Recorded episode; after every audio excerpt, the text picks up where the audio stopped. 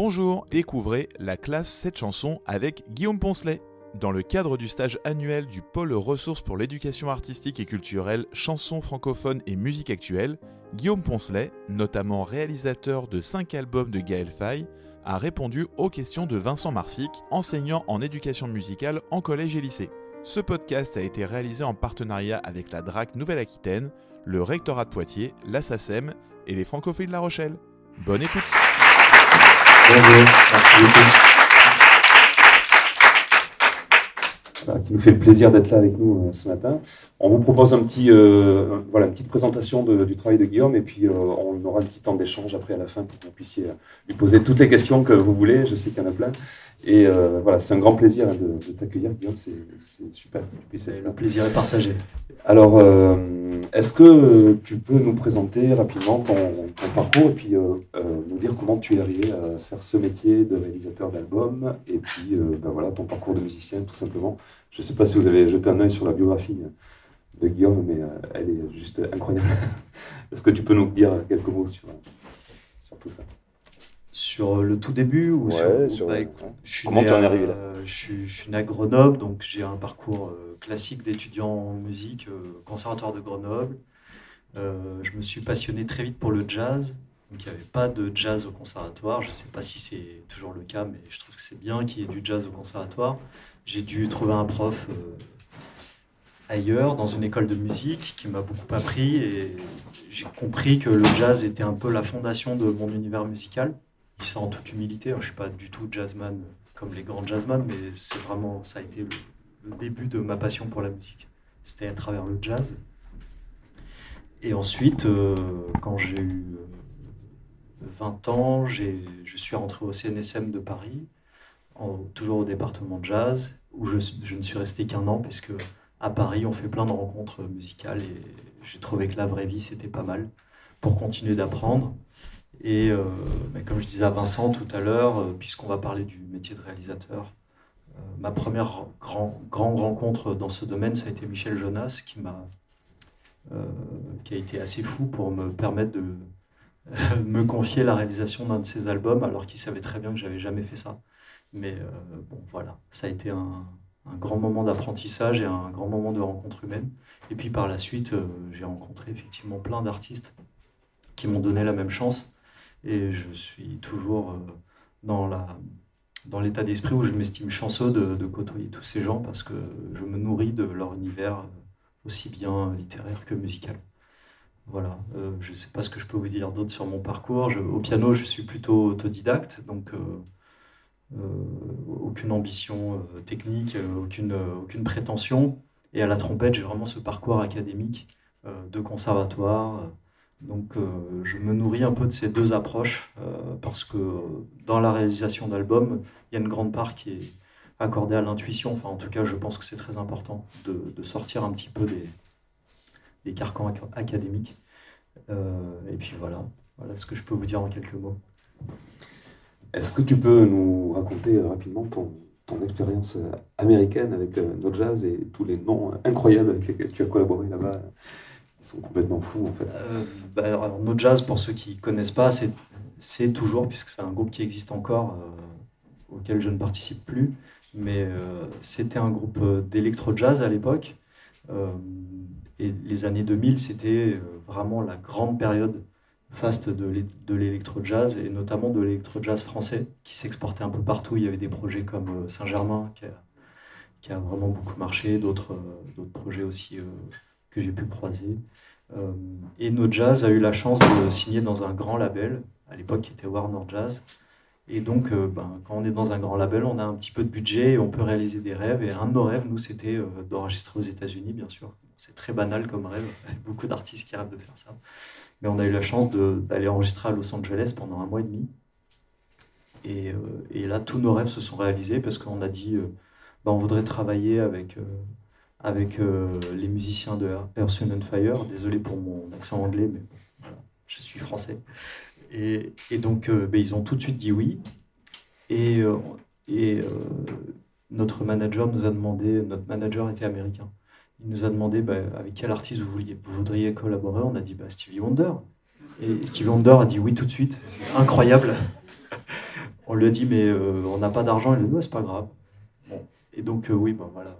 Tout ça pour dire que c'était des rencontres incroyables auxquelles moi-même je ne croyais pas pendant qu'elles se produisaient. Quand j'étais en face de Stevie Wonder au restaurant, c'est pas possible.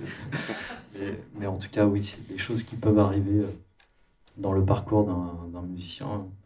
Euh, et en l'occurrence, cette expérience professionnelle, c'était la première expérience, ma première expérience professionnelle de, musicien de tournée, de musicien de studio après le conservatoire. Donc c'était très très formateur et, très très impressionnant. Je me doutais bien que ça allait pas être ça à tous les coups, que j'allais pas collaborer avec des artistes comme ça à tous les coups, mais j'ai beaucoup appris, oui.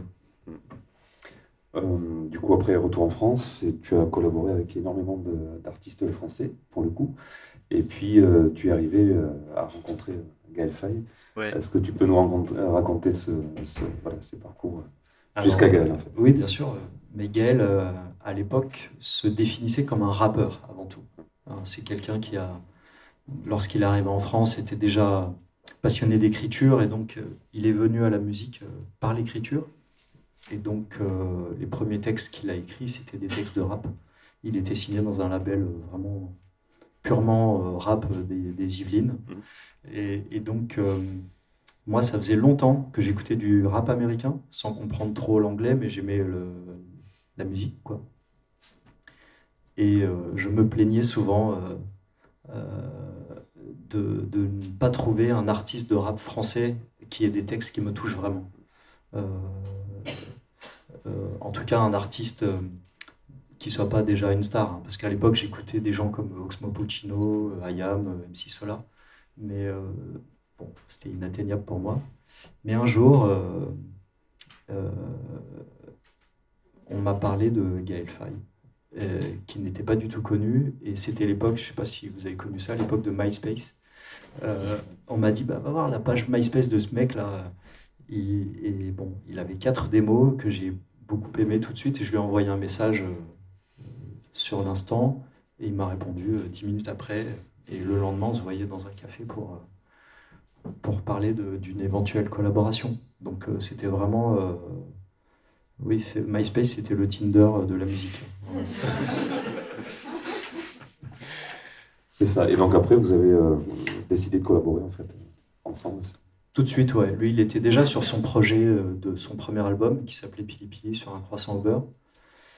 Et c'est ce, dont on a parlé euh, immédiatement. On a mis du temps à pouvoir concrétiser ce projet parce qu'il faut financer, il faut trouver le temps il faut bien faire les choses. Et c'était un projet très ambitieux. De mémoire, il y a 28 musiciens qui sont impliqués sur l'album. Et quand on a un artiste pas connu, ben, il faut payer tout ça. c'était pas facile, mais on, y est arrivé. Et ça a été le, début de notre collaboration. Du coup, euh, tu es euh, à la fois musicien de Gaël et puis euh, réalisateur d'album aussi. Et est-ce que tu peux nous expliquer en quoi consiste ton métier de réalisateur d'album, justement? Je dirais que la partie réalisation, elle fait suite à la partie euh, composition. Et dans mon cas, avec Gaël, c'est assez fluide parce qu'on compose ensemble. Euh, parfois, un réalisateur euh, réalise, supervise l'enregistrement et la production de morceaux qu'il n'a pas composés. Donc, c'est quelque chose dont on pourra parler. Mais dans le cadre de mon travail avec Gaël, c'est quelque chose qui est très fluide, qui se fait dans la continuité, parce qu'on conceptualise le morceau ensemble. Et moi, en fait, je lui apporte, euh, en, toute humilité, mon savoir-faire dans ce domaine pour qu'au final, ça sonne comme lui, il le voulait. Euh, quand on y arrive, parce que parfois on n'y arrive pas, il faut assumer. Il y a des morceaux qui ne sont jamais sortis parce qu'on n'était pas satisfait de, du résultat. Mais euh, en tout cas, oui, c'est vraiment, ça fait suite à l'instant de composition. Tu veux qu'on regarde la, vidéo justement ou tu expliques euh, On peut, oui. C'est une vidéo que j'ai pensé pertinente pour, pour cette journée parce que c'est un des rares moments où on a été filmé avec Gaël alors qu'on n'avait pas encore le morceau. On n'avait pas le texte et pas la musique. donc c'est un morceau qui s'appelle L'ennui des après-midi sans fin, qui est sur son premier album justement. Et il m'a dit, voilà, je voudrais parler de ces moments de mon enfance euh, au Burundi où on s'ennuyait euh, comme des varans crevés, il dit.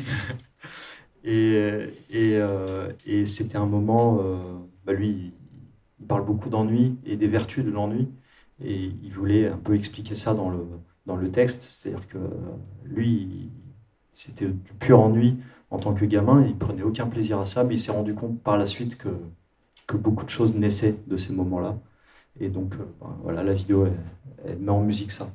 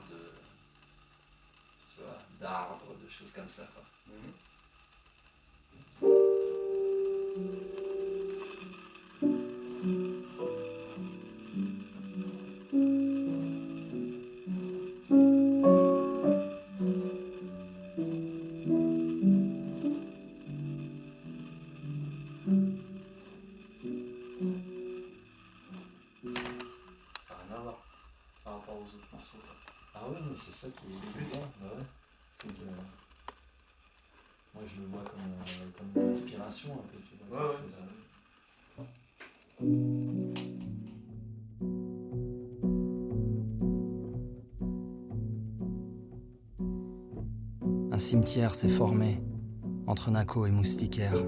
La névralgie d'un robinet, c'est le bruit de ma rivière. Le vent danse dans les rideaux, le grelot de la tringle.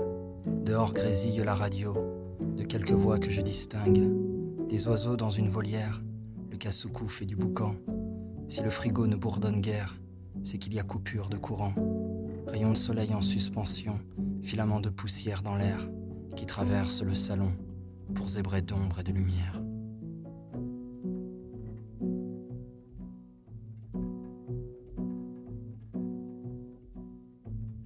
À l'heure de la sieste, j'apprivoise le silence, petit prince d'ennui modeste, entre moutons et somnolence, dans la vieille maison de briques, de la Belgique sous les tropiques, à l'heure des choses statiques, j'invente, je me fabrique, petit garçon genou cagneux, il fait trop chaud sous mes cheveux, nos jeux sont souvent poussiéreux, sous un soleil de plomb teigneux.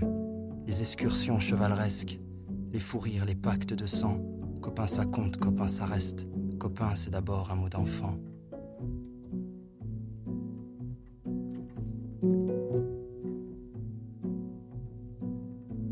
Dans le ventre de la maison, les adultes en digestion, et moi coincé dans mes questions, prisonnier d'une toile au plafond.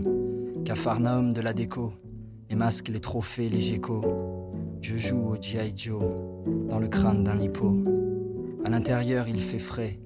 Le carrelage, une mosaïque sur lequel mes voitures jouaient dessinent des routes périphériques.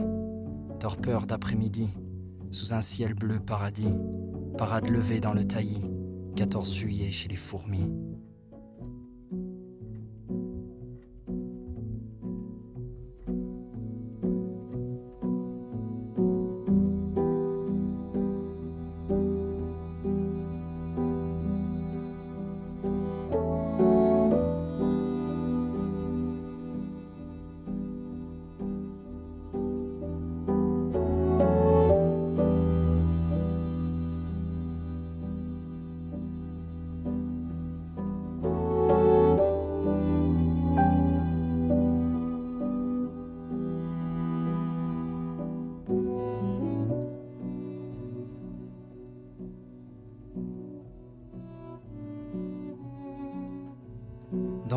Jardin d'Éden, il y a des serpents à tous les angles.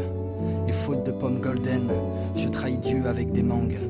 Toute l'année dans mon jardin, je vis à ciel ouvert.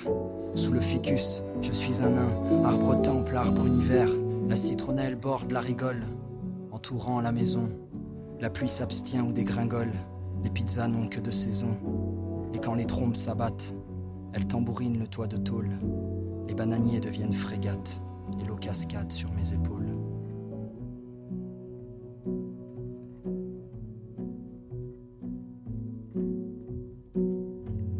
Une planche à voile sur le toit d'un combi Volkswagen, des photos jaunies.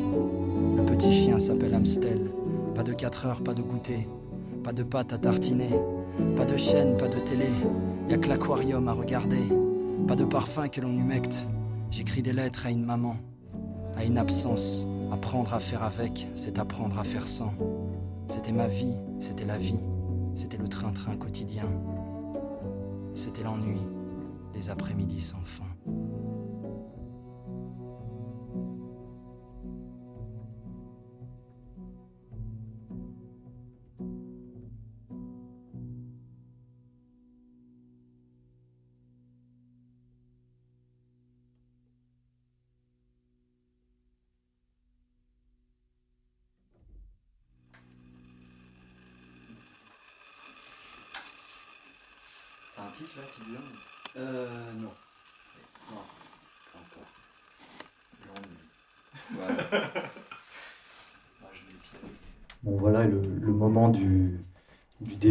Cherche euh, le morceau, la mélodie, il est très condensé, évidemment, ça dure des heures. Parfois, ça vient rapidement, mais là, je me souviens que ça a duré vraiment toute une après-midi. Et, euh, pour parler de Lundi Méchant, il y a un morceau euh, qui s'appelle Seul et vaincu. C'est un texte de Christiane Taubira. Et on a eu un peu le même, le même processus, même si là, bien sûr, on avait déjà le texte. On s'est assis tous les deux à chercher, là, vraiment pendant longtemps, parce que c'était pas facile. C'est ça met un peu de pression d'avoir un texte de Christiane Taubira, donc on voulait faire vraiment ça bien et on a essayé 3, 4, 5, 6, 7 idées différentes jusqu'à trouver celle qui nous paraissait la plus appropriée. Mais euh, voilà, en studio, c'est beaucoup de moments comme ça où on jette beaucoup. Moi, personnellement, je pense que je jette 80% de mon travail parce que ça fait partie des, du processus nécessaire euh, pour arriver aux 20% qui me semble être euh, OK. voilà. Et est-ce que par moment, dans ton travail avec Gaël, il est arrivé que lui arrive avec des idées musicales et qu'il te demande Oui, bien sûr. De plus en plus, en fait, Gaël prend confiance euh, en sa capacité euh, à chanter. Et donc, euh, tout naturellement, ça lui fait naître beaucoup plus d'idées musicales. Et moi, j'adore quand il fait ça. Parce que quand moi, je lui donne une mélodie à chanter, mais moi, je ne suis même pas chanteur, donc je ne sais pas ce qui est vocalement possible pour lui ou non. Alors que lui, il le fait d'instinct, ça marche beaucoup mieux quand, lui le fait. Donc euh, je l'encourage de plus en plus à chanter. Et par exemple, euh, je sais que vous travaillez sur le morceau Histoire d'amour. Histoire d'amour, c'est un morceau qui avait déjà la mélodie et le texte quand on s'est mis à travailler dessus. C'est euh, quelque chose qu'il faisait dans son dictaphone, sur son téléphone, comme on fait tous, je pense, maintenant. Et donc le travail a été de mettre en musique ces éléments qui existaient déjà. Et alors, on t'a vu dans la vidéo diriger en fait, tu, composes, tu diriges. Dans ton métier de réalisateur, ça, ça, englobe tout ça. Oui, on n'est pas obligé de le faire, mais je trouve que c'est toujours bien quand moi je suis, euh, je dirais pas psychorigide, mais j'aime bien tout contrôler en studio. Et donc, euh, bah là, en, l'occurrence, c'était le, quatuor à cordes, le son, l'intention, les dynamiques. Euh, bah, c'est bien quand on dirige soi-même parce qu'on a tout de suite ce qu'on veut. On n'est pas obligé de passer par des intermédiaires. Euh, voilà. Et alors, sur le reste de l'album, est-ce que, enfin, quel, est ton rôle euh, finalement euh, autre que, que, ça Est-ce que tu as d'autres missions sur, sur l'album Oui. alors, pour la partie enregistrement, évidemment, on est là à chaque séance. Chaque musicien qui va intervenir, on le dirige, on lui demande ce qu'on veut, ce, qui est, ce, ce dont a besoin le morceau en question. Euh, et donc, euh, moi, dans mon cas, ça veut dire euh, faire des partitions quand le musicien est lecteur. Quand le musicien n'est pas lecteur, lui faire comprendre oralement, lui jouer les choses, passer du temps avec lui pour, pour le préparer. finalement, il y a beaucoup de musiciens qui soit ne savent pas lire ou soit n'aiment pas lire, qui préfèrent qu'on leur fasse comprendre la musique de façon orale. Donc ça fait partie du, du job. Et ensuite, il y a toute la partie post-production. Euh, et donc là, parce qu'on parle d'un album de rap, il y a beaucoup de travail qui est fait sur la voix. Euh, et c'est pas un tabou d'en parler. On doit, on doit corriger parfois la, justesse des notes des, des, vocalistes. Et en l'occurrence, les rappeurs ne sont pas exactement des chanteurs, donc on doit travailler là-dessus. Donc ça, c'est moi qui m'en occupe. Euh, et ensuite, toute la partie editing, donc dans, le cadre de, la réalisation d'un album, c'est choisir, par exemple, si j'enregistre un guitariste, je vais lui faire faire 5-6 prises et je vais jongler entre ces prises pour obtenir le bon montage. Un peu comme un réalisateur de film, il choisit à chaque fois la, meilleure prise. Donc ça aussi c'est mon boulot. Et une fois que tout ça est terminé, on passe au mixage. Moi je ne sais pas mixer et j'aime pas le faire parce que à ce stade-là, j'ai tellement passé de temps sur les morceaux que j'ai plus aucun recul. Donc j'aime bien confier ça à, à, une autre personne. Mais je sais qu'il y a des réalisateurs qui mixent eux-mêmes. Je ne sais pas comment ils font, mais ils le font. Et donc, bien sûr, euh, en bon psychorigide que je suis, je suis là aussi au mixage pour, dire au mixeur ce que j'aime, ce que j'aime pas, et pour essayer aussi de lui faire deviner ce que Gaël va aimer, parce que finalement le but c'est que Gaël soit content. Il arrive que, que nous ayons des désaccords, jamais très forts, mais ça peut arriver. Et en l'occurrence, euh, mon rôle dans ces moments-là, c'est de savoir m'effacer pour faire en sorte que Gaël soit content, ou n'importe quel artiste. Alors, est-ce que tu peux nous parler de la naissance de l'album euh, Lundi Méchant et euh, voilà, la, jeunesse de ce projet-là et, de sa réalisation? Oui, euh, par où commencer? Ça faisait longtemps que Gaël n'avait pas fait d'album complet parce que son, son premier album s'appelait Pili Pili et à ce jour c'était le, le, seul album puisque nous avons fait deux EP depuis mais qui étaient des projets de transition, en tout cas dans notre esprit. Donc ce projet-là, c'était lundi méchant, c'est l'ambition de Gaël en tout cas, euh, parce qu'il faut toujours parler en premier lieu du désir de l'artiste. Je pense quand on est réalisateur, il faut jamais mettre ses envies, ses besoins euh, devant ceux de l'artiste. Le projet de Gaël, c'était, employer des termes un peu de business, ce n'est pas sale, mais c'est un business. Il voulait un peu élargir son public et, un peu moderniser euh, son approche musicale. Il avait, comme je disais tout à l'heure, il avait de plus en plus le besoin, l'envie de chanter. Et donc, il fallait trouver un, cadre musical qui convienne à la fois à son envie de, mettre des ingrédients euh, de musique africaine, de musique américaine, bien sûr, puisqu'il écoute beaucoup de rap euh, américain aussi, et de chansons françaises, puisqu'il a toujours cette ambition et cette envie de, d'avoir une qualité littéraire euh, dans ses textes. En tout cas, euh, moi je suis très mauvais avec les dates, donc je ne saurais pas vous dire quand ça a commencé, ces discussions. Mais en tout cas, ça a été beaucoup de moments dans mon studio euh, à Paris, puisque Gaël, lorsqu'il est à Paris, est vraiment pas très loin, donc c'est 10 minutes à pied pour lui.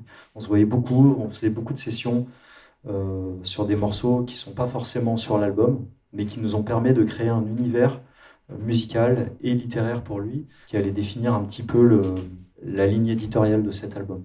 Il avait aussi l'ambition de collaborer avec beaucoup de gens. Alors c'est vrai que jusqu'à présent, on, avait tout fait un petit peu tous les deux. Les collaborations avec d'autres compositeurs, avec d'autres réalisateurs étaient assez rares. Et là, avec son ambition et son envie de moderniser un petit peu euh, sa musique, moi je sentais personnellement que j'avais besoin d'aide parce que je ne suis pas, euh, à proprement parler, un beatmaker. Je suis plus de l'ancienne école, entre guillemets. Euh, je fais des partitions, je suis sur mon piano, etc. Mais là, s'il fallait vraiment faire des prods de rap, comme on dit, j'ai pensé qu'il était judicieux de m'adjoindre les services de Luxor, donc qui est aussi avec nous sur scène. Je ne sais pas si vous avez déjà vu Gaël en concert, mais qui a une, grande part dans la réalisation de cet album, parce que c'est lui qui prend en charge tout ce qui est un peu électronique. Donc euh, les batteries électroniques, les, programmations de synthé, euh, c'est lui qui fabrique cette matière-là. Euh, et je dirais que le rôle d'un réalisateur aussi, c'est de savoir ce qu'il sait faire et ce qu'il ne sait pas faire. donc là, bah, moi, j'ai pas eu de mal à identifier ces faiblesses-là parce que j'ai jamais fait ça. Euh, j'ai jamais fait de beatmaking et je pense que je dirais pas que ça m'intéresse pas, mais je pense que là où je peux servir la musique, c'est pas là, c'est plutôt dans le, truc à l'ancienne, comme je vous disais. Et donc euh, voilà, on a formé une équipe en fait, euh, de musiciens, c'était complètement des musiciens différents par rapport à Pili Pili, euh, un mixeur différent. La grande partie de notre travail, c'était de, constituer cette équipe. Et ensuite, une fois que c'était lancé, ben de, de, faire des morceaux, comme je vous disais, d'en jeter 80%. Et, et les 20% qui restent sont sur l'album. Alors, sur la chanson Histoire d'amour, qui est euh, particulièrement euh, ciblée là, dans ce stage, parce qu'elle fait l'objet du projet Enfant de la ZIC et puis de la captation de demain. Voilà, tu nous disais tout à l'heure, c'est une chanson dans laquelle euh, Gaël Faye s'est mis à chanter. finalement, c'est peut-être une des seules dans laquelle il chante du début à la fin. Oui, oui, c'est vrai. Il y en a d'autres où il chante beaucoup, mais est-ce que celle-là, c'est la seule où il chante du début à la fin? Je ne saurais pas vous dire. Mais en tout cas, ce, qui est sûr, c'est qu'il est venu avec cette mélodie le texte était écrit. sans m'avancer trop, je pense que dans son esprit, c'est venu un petit peu en même temps.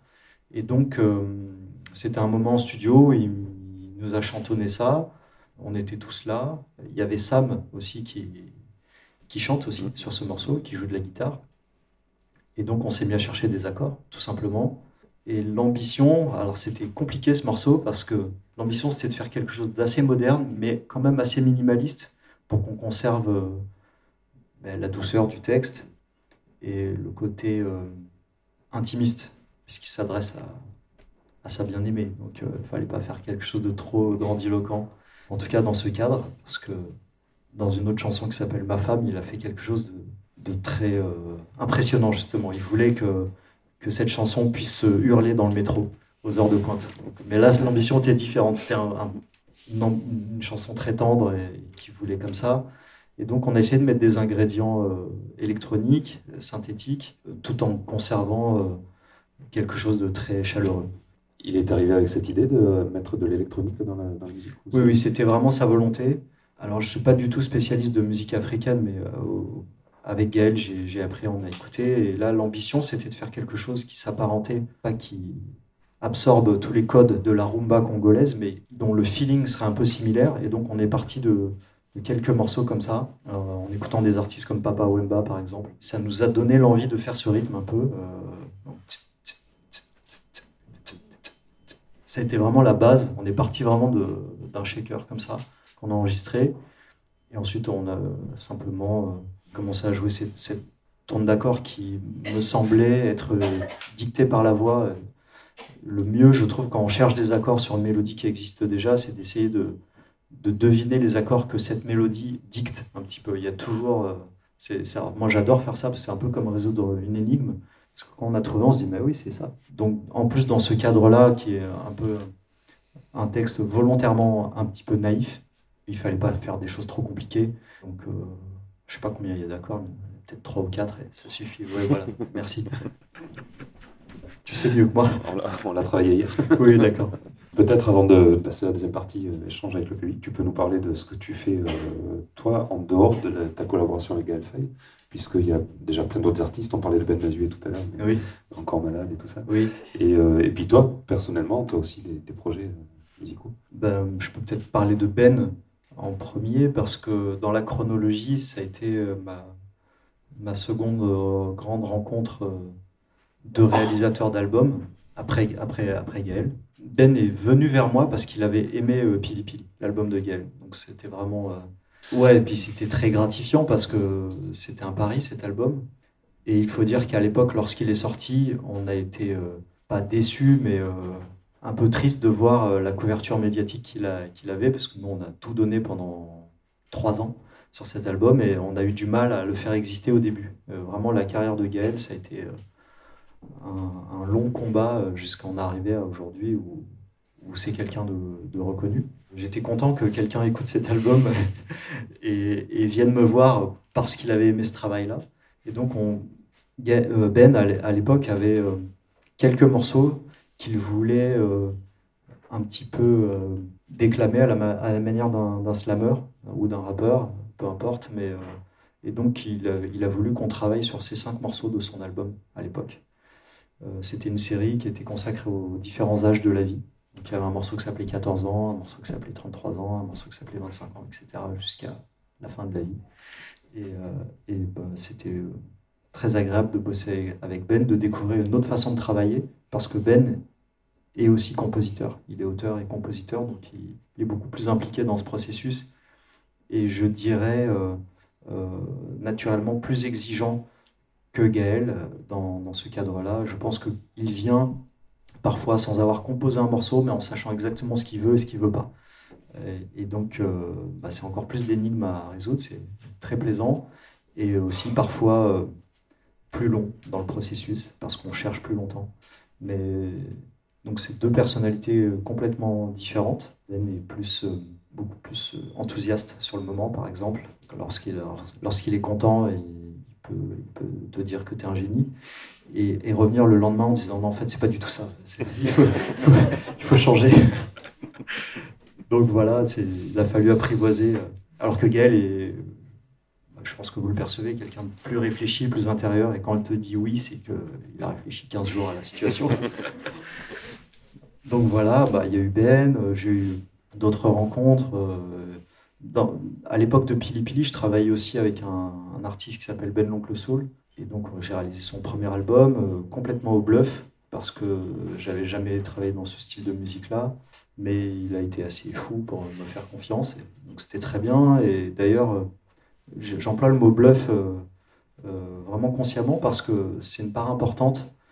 je pense que quand on a le sentiment qu'on peut faire quelque chose, même si on l'a jamais fait, il faut le faire. Là, en l'occurrence, dans le cadre de Ben, il y a eu des, arrangements de cordes à faire. J'avais jamais fait ça. C'était un projet quand même ambitieux. Il était signé bah, chez Universal. C'était bon, il y avait quand même euh, l'ambition de faire quelque chose de, commercial. Ce mot n'est pas sale, mais c'était quand même, euh, voilà, il fallait faire quelque chose de radiophonique et donc pas euh, faire de l'expérimental. Or, quand on n'a jamais fait quelque chose, ben, ça peut forcément sonner comme quelque chose d'expérimental. Et donc, les cordes, je crois que le jour de la séance de cordes, donc il m'a demandé, mais au fait, tu as déjà fait ça? Ben, Non, non. J'ai vu un petit peu la panique dans ses yeux, mais c'était trop tard. J'avais déjà écrit les arrangements, euh, qu'on convoquait les musiciens. Et finalement, ça s'est bien passé, par chance, parce que par la suite, en étudiant euh, ce domaine, l'écriture euh, spécifique aux cordes, je me suis rendu compte que j'avais commis plein d'erreurs, évidemment, mais, mais, que ça passait. Et de toute façon, on ne cesse jamais d'apprendre. Hein. je me suis rendu compte de ça en quittant le conservatoire, euh, on sait très bien qu'on n'a pas du tout fini son, parcours d'élève et que ça dure toute la vie. Euh, je pense que c'est un état d'esprit important. Pareil, euh, ma première rencontre en tant que réalisateur, c'était avec Michel Jonas, qui savait très bien, donc c'était en 2005, et l'album a été enregistré en 2006, il savait très bien que j'avais jamais fait ça, mais il a eu ce feeling que ça pouvait bien se passer. C'est lui qui m'a beaucoup, beaucoup appris comment accompagner un chanteur, comment euh, comment se comporter en studio, comment donner l'envie aux musiciens de, de nous donner la matière qu'on veut. Et ça passe par plein de, par plein de subterfuges, euh, une attitude, une façon de parler, une façon de, d'encourager lorsque il arrive parfois qu'en studio, un musicien n'arrive pas tout de suite. il peut se frustrer en fonction de sa personnalité ou non. Et nous, notre rôle, c'est de le manipuler euh, intelligemment pour qu'il arrive à, faire ce qu'on veut en fait. Voilà, Michel m'a beaucoup appris à ce niveau-là. Ensuite, euh, après Ben, euh, moi j'ai eu des, des, projets personnels, j'ai créé un peu de, morceaux au piano. J'aime beaucoup cette respiration que ça m'apporte parce que le fait d'être seul, ben, je fais ce que je veux. donc, euh, j'aime beaucoup ça. Donc je, sors parfois des morceaux de, piano solo. Et récemment, il y a eu la rencontre avec Fabien, Grand Corps Malade, euh, ils avaient ce projet euh, de faire un trio avec Ben, Gaël et, Fabien. Et donc, euh, bah, tout naturellement, Fabien a voulu que Moziman, son compositeur attitré ces derniers temps, le suive sur ce projet. Et Ben et Gaël ont aussi voulu que je sois là. Et donc, on, on est parti en studio dans le sud de la France en vacances pour créer quelques morceaux qui sont sortis là il n'y a pas longtemps. Voilà un peu pour un historique résumé. Euh, peut-être on peut passer à un échange. Je suis sûr que vous avez plein de questions à poser à, Guillaume. Donc, euh, est-ce que quelqu'un se lance? Vas-y.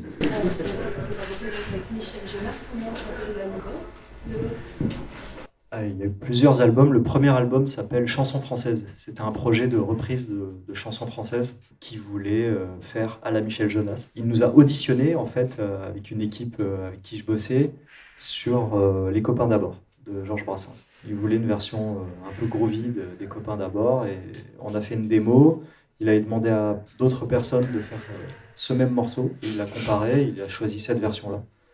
Voilà.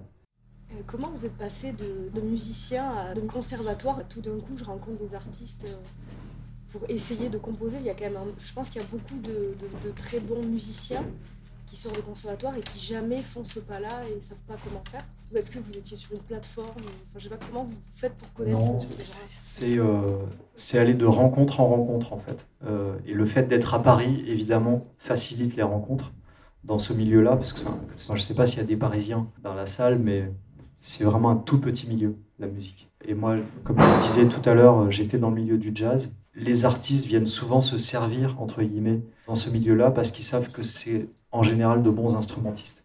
Et donc moi, à mes débuts, là on parle bah, d'il y a 20 ans, à peu près, un peu plus maintenant, j'arpentais les clubs de jazz, euh, les scènes ouvertes, euh, pour euh, rencontrer des gens, pour mesurer un peu aussi mon niveau. Et bah, en l'occurrence, Michel, c'était un fan de jazz, et donc lorsqu'il a contacté le label avec qui je travaillais, c'était parce qu'il avait entendu un de nos albums. Donc il y a bien sûr une part de chance, mais il y a aussi quelque chose qui est important, c'est qu'il faut la provoquer, et donc lorsqu'on est à Paris ou lorsqu'on est dans un endroit où le milieu musical est très actif, il faut se montrer. Enfin, je pense que ça passe beaucoup par la scène, ce genre de rencontre. Parce que vraiment, quand je suis arrivé à Paris, je connaissais personne. J'avais pas de famille, pas d'amis. Tout est parti pour moi de ce petit noyau du conservatoire que j'ai vite quitté, mais en conservant des amitiés. Et ensuite, on, se fabrique un réseau, entre guillemets, puisqu'on parle de profession. Le réseau, c'est un peu tout. Hein. Et voilà, c'est comme ça qu'on arrive à fidéliser des, clients. Et la trompette, euh, vous en faites toujours Oui, j'en fais toujours. Euh, bah, en plus, c'est un, instrument très exigeant euh, qui fait appel à, quand même pas mal de musculature, des muscles de la bouche, tout ça. Donc, je compare souvent ça à la danse classique. Si on arrête deux jours, c'est foutu. Il faut tout recommencer. Donc, oui, je la pratique tous les jours pas aujourd'hui, mais. Quand vous euh, composez, euh, composez un album, vous réalisez, est-ce que vous réfléchissez des fois au live de l'artiste d'après? Et comment vous ressentez des fois quand. Est-ce que vous pouvez être déçu par le live ou euh, Jean, est-ce que vous donnez votre avis bah, C'est une super question euh, et je peux prendre beaucoup de temps à y répondre. Pour, parler de Gaël spécifiquement, on a réfléchi à ça à la suite de son premier album parce que, comme je vous disais, il y avait 28 musiciens. Et donc, euh, c'était un projet euh, autoproduit au départ. Et lorsqu'on a voulu faire des concerts pour défendre cet album sur scène, on a été confronté à cette problématique-là. Comment jouer ces morceaux-là? Où il y avait des quatuors à cordes, des sections de cuivre, une fanfare entière, des choristes. Bon, c'était pas possible et on, a, dû beaucoup réfléchir à réduire et ça a été un travail qui nous a beaucoup appris parce que c'était forcément frustrant de jouer ces morceaux-là sans pouvoir les jouer exactement comme ils étaient arrangés pour l'album. Donc c'est vrai que par la suite, on s'est posé cette question-là dès l'écriture des morceaux.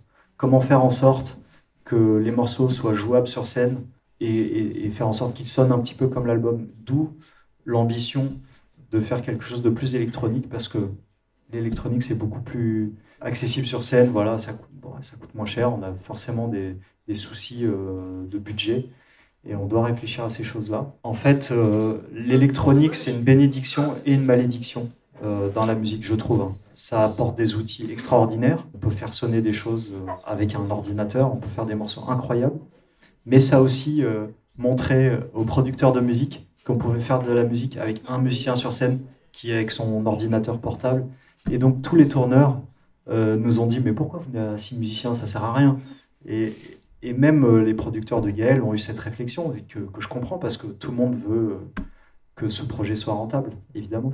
Donc sur scène, lorsqu'on a voulu un batteur, lorsqu'on a voulu un bassiste, lorsqu'on a voulu des cosses, on a dit bah non, c'est plus possible. Et donc au fil des années, on a compris que pour vraiment construire ce projet dans la durée, il fallait un peu jouer le jeu. C'était la règle du jeu en fait, tout simplement. Et là, petit à petit, on arrive à grappiller un musicien en plus, deux musiciens en plus. Et je sais que sur la tournée d'après, comme Gaël est un petit peu plus installé dans le milieu, on aura plus de marge de manœuvre. Mais je pense que pas 28, mais on, sera peut-être un musicien de plus que la tournée précédente, qui était déjà un musicien de plus que la, celle d'avant. Moi, je vois ça comme des petites victoires. Ce qui est sûr, c'est que lorsqu'on développe un, projet, c'est bien d'avoir ça en tête, ouais, je pense.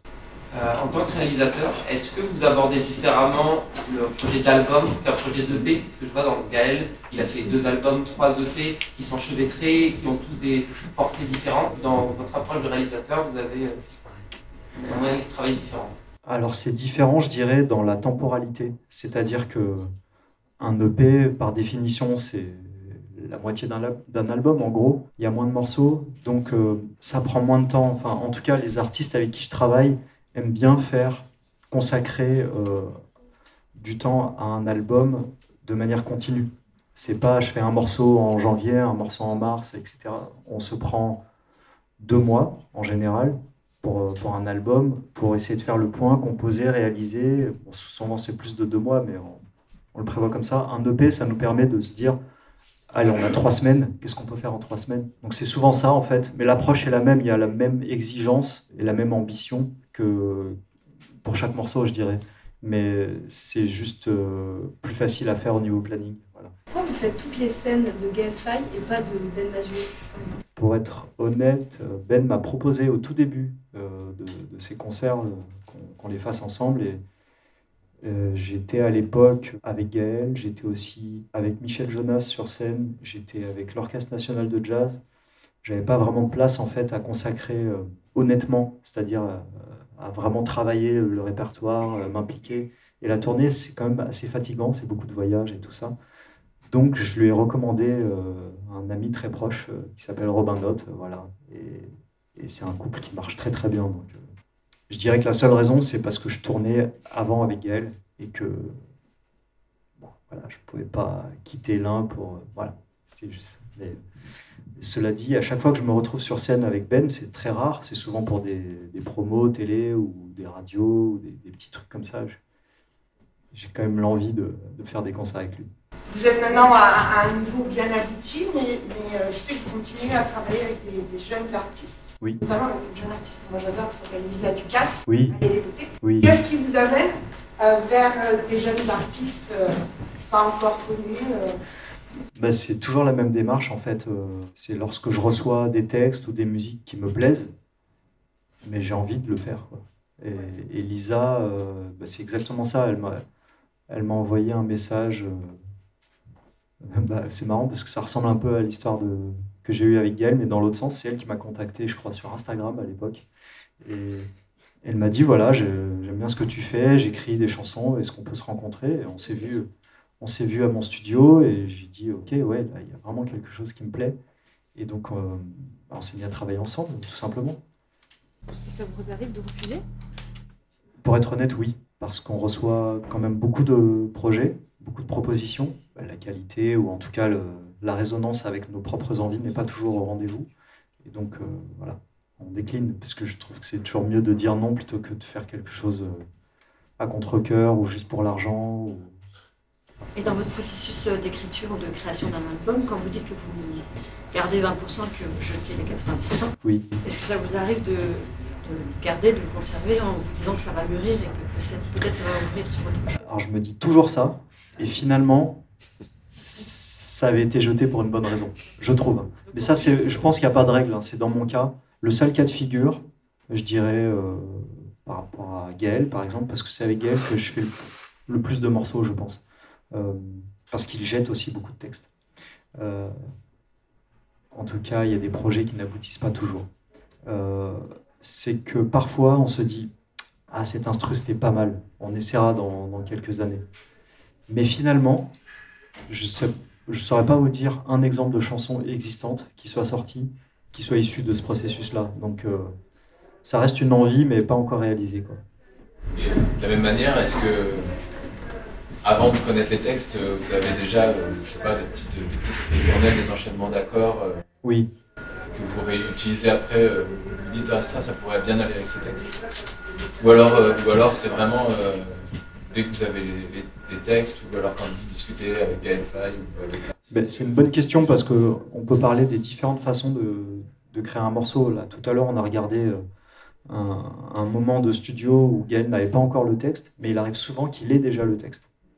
Euh, et donc, euh, moi, j'aime toutes les approches parce que ça fait naître des idées différentes et, je trouve toujours intéressant quand on est musicien de, sortir de ces automatismes. Par exemple, quand je me mets au piano, j'ai forcément des réflexes instrumentaux qui vont me faire faire quand même un peu tout le temps la même chose. Donc on combat ça déjà, mais le fait de changer de méthode, ça nous permet aussi de, de nous sortir de ces habitudes-là. Donc le fait de lire un texte, parfois, nous permet de, d'avoir des idées qui, qui, viennent différemment. Le fait d'avoir rien du tout, de juste discuter avec l'artiste, c'est pas mal. Et je sais aussi que parfois, il y a des morceaux qui sont nés avec Gaël, euh, juste parce que je lui faisais écouter des démos de choses que j'avais faites sans penser du tout à ce que ça voulait dire ou ce que ça donnait comme émotion, mais qui lui lui parlait ou pas d'ailleurs, parce qu'on jette toujours beaucoup. Mais, mais, euh, mais voilà, je sais pas si ça répond à ta question. super. Et est-ce que vous, vous continuez de vous former musicalement euh, en prenant des cours? Et il y, aura une deuxième question, est-ce que vous, vous donnez aussi des cours? Alors il m'arrivait d'être intervenant dans, dans une école de musique euh, de la région parisienne qui s'appelle le Centre des musiques Didier Locoud, qui est une école de jazz. Mais être prof au quotidien, je ne pense pas que j'ai que j'ai ça en moi parce que je, crois qu'il y a beaucoup de profs hein, dans, l'assistance. Donc je ne sais pas si vous serez d'accord, mais en tout cas moi je sais que j'ai besoin qu'il y ait beaucoup de répondants en face. C'est-à-dire que l'élève travaille beaucoup. Et donc là je vous, je vous, je vous vois sourire, donc je pense que ça fait un peu écho. Non, voilà, c'est ça, c'est ça. Mais, euh, je ne sais pas si vous donnez des cours particuliers ou des cours collectifs, mais en cours particulier, parce que ça m'est arrivé, lorsque l'élève ne travaille pas du tout, moi j'ai plus les armes pour euh, lui donner la motivation. Et euh, c'est peut-être pas la bonne démarche que de dire ça, mais je pense que c'est pas au prof de, de donner l'envie de faire de la musique. L'élève doit venir quand même avec une envie, bien sûr, d'apprendre, mais avec un plaisir de faire la musique. Et il m'arrivait parfois de sentir chez les élèves que c'était pas du tout là. Et là, je suis complètement désarmé. Je ne sais pas quoi faire dans ces cas-là. Donc, je pense que c'est pas mon métier. Je pense que je suis là pour euh, un petit peu ponctuellement venir euh, guider, mais voilà. Et sinon, oui, je prends toujours des cours. C'est une, vraie, une vraie réalité, euh, même ici, par exemple, au conservatoire. Oui. Mais parce qu'il faut bien être conscient qu'il y a beaucoup d'enfants qui sont inscrits au conservatoire parce que pour les parents, c'est bien. Bien sûr. Et, et moi-même, euh, il m'est arrivé, euh, lorsque j'étais enfant, de ne pas être très heureux d'aller au conservatoire. le solfège, ça fait rire personne. Hein. Consacrer combien de, de, temps de jeu par jour Pour la pratique instrumentale Mais c'est un peu tout le long de la journée. Alors, je fais en, quantité, je fais plus de piano que de trompette parce que bah, la trompette, c'est un instrument euh, physique, donc je ne peux pas en faire 8 euh, heures par jour. Et aussi parce que le piano me sert à plein de choses, à composer, à enregistrer pour d'autres ou pour moi. Finalement, euh, je dirais que je travaille assez peu la technique au piano. Je suis autodidacte, donc j'ai pas de. Je pense que si je devais apprendre la technique, il faudrait que je reprenne un petit peu à zéro, la position des mains, etc. Mais, mais oui, c'est un peu tout le long de la journée lorsqu'il n'y a pas de match de foot euh, à la télé. Pardon. J'ai vu que tu avais fait des musiques de films, pas Oui. C'est quelque chose que tu cherches à développer ou enfin, quelque chose que tu trouves aussi gratifiant artistiquement que la réalisation d'albums Oui, complètement. Mais déjà, je suis fan euh, absolu de plein plein de compositeurs qui ont fait beaucoup de musique de films. Je pense à Philippe Glass, à ou dans des styles complètement différents euh, euh, à John Williams, enfin, la, grande musique de film américaine me plaît beaucoup. Euh, John Bryan aussi, dans les artistes plus récents. Mais comme je disais tout à l'heure, tout ce qui peut apporter une, nouvelle méthode de fabrication de la musique m'intéresse. Et en l'occurrence, l'image, les dialogues, les émotions brutes qui sont générées par, par les films, tout simplement. Ça, me plaît beaucoup et ça m'attire beaucoup. Surtout que mon approche de la musique, est quand même beaucoup euh, avec le piano, me semble être assez compatible avec, avec cet exercice-là, avec ce genre-là. Donc oui, c'est quelque chose qui me plaît beaucoup. En l'occurrence, c'est un milieu que je connais beaucoup moins que la musique. C'est un milieu qui est très compliqué à, à pénétrer. Et donc, euh, je prends chaque opportunité comme une bénédiction, mais j'essaye pas à proprement parler de développer ma carrière dans ce, dans ce milieu-là, parce que je sais que ça nécessiterait. Euh, euh, c'est un temps complet, en fait, d'être compositeur de musique de film. Donc lorsqu'on vient me voir, je suis très heureux, mais je ne démarche pas pour ça. Quoi. Moi, je voulais savoir, du coup, comment ça se passe pour composer pour euh, la musique de film? On te présente à une scène, et puis tu composes à partir des images alors, j'ai pas une énorme expérience de, musique à l'image, parce que j'ai fait deux longs métrages seulement et, quelques documentaires euh, ou autres, mais il y a vraiment chaque réalisateur a sa méthode. puisque comme dans, comme dans le, projet d'un album, le réalisateur du film, c'est la personne qui, qui chapeaute un peu tout, qui supervise tout, et donc il va voir le compositeur. Déjà, c'est lui qui le choisit en général. et il va voir le compositeur avec quand même quelques références. moi, souvent, quand on m'a demandé de travailler sur une scène pour faire un essai pour un film, pour voir si on pouvait travailler ensemble, j'avais des références musicales, une envie euh, très claire, en tout cas la plus claire possible, de ce que voulait le réalisateur en termes d'émotion et de parfois même de texture sonore. J'aime tel instrument, j'aime tel, tel, artiste, tel style ou pas. Et donc c'est euh, un vrai brief en fait. Et voilà, ça part pas de zéro. Donc euh, après, bien sûr, il faut essayer de s'exprimer soi, lorsqu'on est seul. Mais là, par exemple, sur le dernier film sur lequel j'ai travaillé, euh, j'ai aimé que le réalisateur soit là en permanence avec moi. Et on regardait les scènes du film avec mon piano, avec l'écran en face du piano, et on cherchait, et là il me disait Ah ouais, ça j'aime bien. Donc j'enregistrais ça, euh, ça j'aime pas, ça j'aime pas, ça j'aime pas, c'est souvent j'aime pas, mais parfois j'aime bien, ouais, parfois j'aime bien, et, là on enregistre. Après, il faut mûrir ça, arranger. Là, c'était un projet de musique orchestrale, donc il a fallu transposer ça pour l'orchestre, mais euh, ça, c'est la façon que j'aime bien, euh, quand c'est en collaboration. Je trouve que le studio, de plus en plus, notamment avec l'avènement du home studio, nous permet de travailler seul, c'est génial, mais la musique, pour moi, ça reste quand même quelque chose de collectif, qui prend vraiment tout son sens lorsqu'on travaille en collaboration avec des gens. C'est pour ça que j'aime faire des chansons, parce que tout seul, c'est pas possible. Alors justement, par rapport au, processus d'écriture, donc euh, il y a une faille d'état qu'il a la, la, création anxieuse. Ouais. Euh, je crois savoir que Encore Malade euh, travaille longuement ses textes également. Je connais un peu moins le rapport à l'écriture de, de Ben Maxwell. Comment ont-ils travaillé tous les trois? Comment ont-ils géré leur émotion créative par l'écriture alors ça, parlait, ça partait euh, souvent de séances collectives. Euh, on est, si je ne fais pas d'erreur, sur ce projet-là, on est parti à chaque fois de musique, sans que le texte existe. Et les idées musicales qu'on sortait avec Moziman euh, donnaient l'envie d'une thématique aux trois. Ils se mettaient d'accord sur les trois. Et ensuite, ce qui se passait généralement, dans la majorité des cas, c'est qu'ils allaient écrire chacun de leur côté. Et là, c'est vrai qu'il y a trois manières de travailler différentes. Moi, il me semble, je ne connais pas parfaitement Fabien, mais il me semble que lui, il va très vite quand même. Il dit que c'est fluide, ouais. euh, que c'est une, une, longue inspiration, ouais. et qu'après, il travaille beaucoup ses textes, mais c'est fluide. Alors, oui. pas l'impression que c'est monsieur. Moi, j'étais, euh, on était en résidence dans un studio, on dormait là, et, tout cas, et ma chambre était à côté de celle de Gaël. Gaël, mettez les, démos des morceaux en boucle pendant 5-6 heures. Et il écrit comme ça. Ouais. C'est vraiment une transe en fait, vraiment. Voilà, enfin, à l'image des écrivains, Victor Hugo écrivait comme, comme il parlait euh, fleuve, et puis Flaubert, il suait, c'était. Et les deux ont quand même eu un petit destin. Pas mal, ouais, pas mal. Donc voilà, c'est vraiment le rapport. Le texte sur Benjamin Violet qui est d'accord, qui est-ce qui a eu cette idée Qu'est-ce qu'il a fait Benjamin ah ouais, ne connaissent pas C'était les quatre, Ben Mazué, euh, ils étaient le soir de la victoire. Euh, les trois potes, Ben Mazué, Grand Corps Malade et puis Gaël Faye, et Benjamin Violet. C'est lui qui a emmené la, la pierre, la statuette. Et du coup, il part dans un délire, ils vont voir à coup, après il y a tout le monde qui fait du mat, ils sont un peu déchirés et il décide d'aller récupérer la victoire de la musique chez Benjamin Violet, sauf qu'il se limite un peu et le, le kidnappe et le met dans la En fait, il la vole euh, à la cérémonie des victoires. Qu'est-ce qu'a eu cette idée Qui est le coupable Je me souviens pas, mais, mais en fait, ça a été un. Pendant de longs mois avant l'enregistrement, ça a été un sujet de rigolade en fait avec nous. Parce que, parce que de mémoire, Gaël était nommé, nommé dans deux catégories euh, Biolay était, était, nommé aussi dans deux catégories.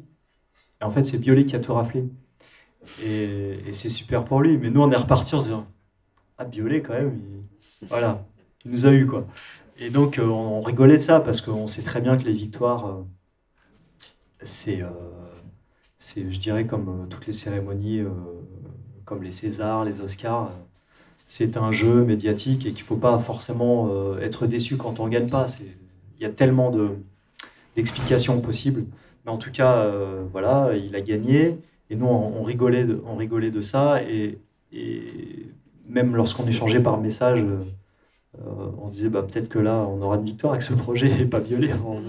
Mais en tout cas, ce que je peux dire, c'est que lui a été génial, Violet. Dans...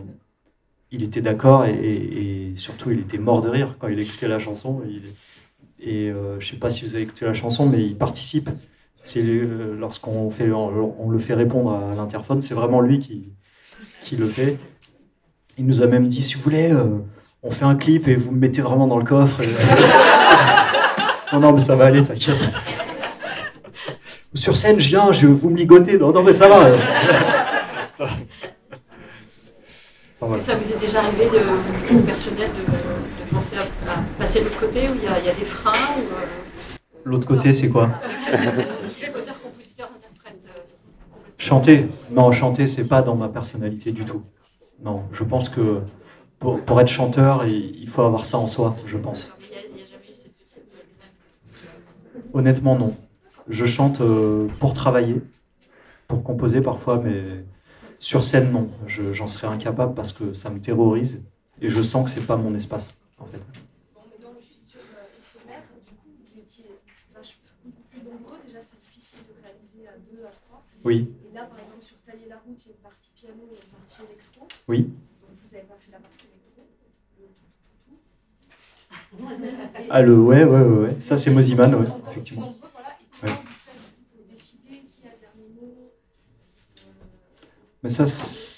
Alors le dernier mot, c'est toujours les artistes euh, interprètes.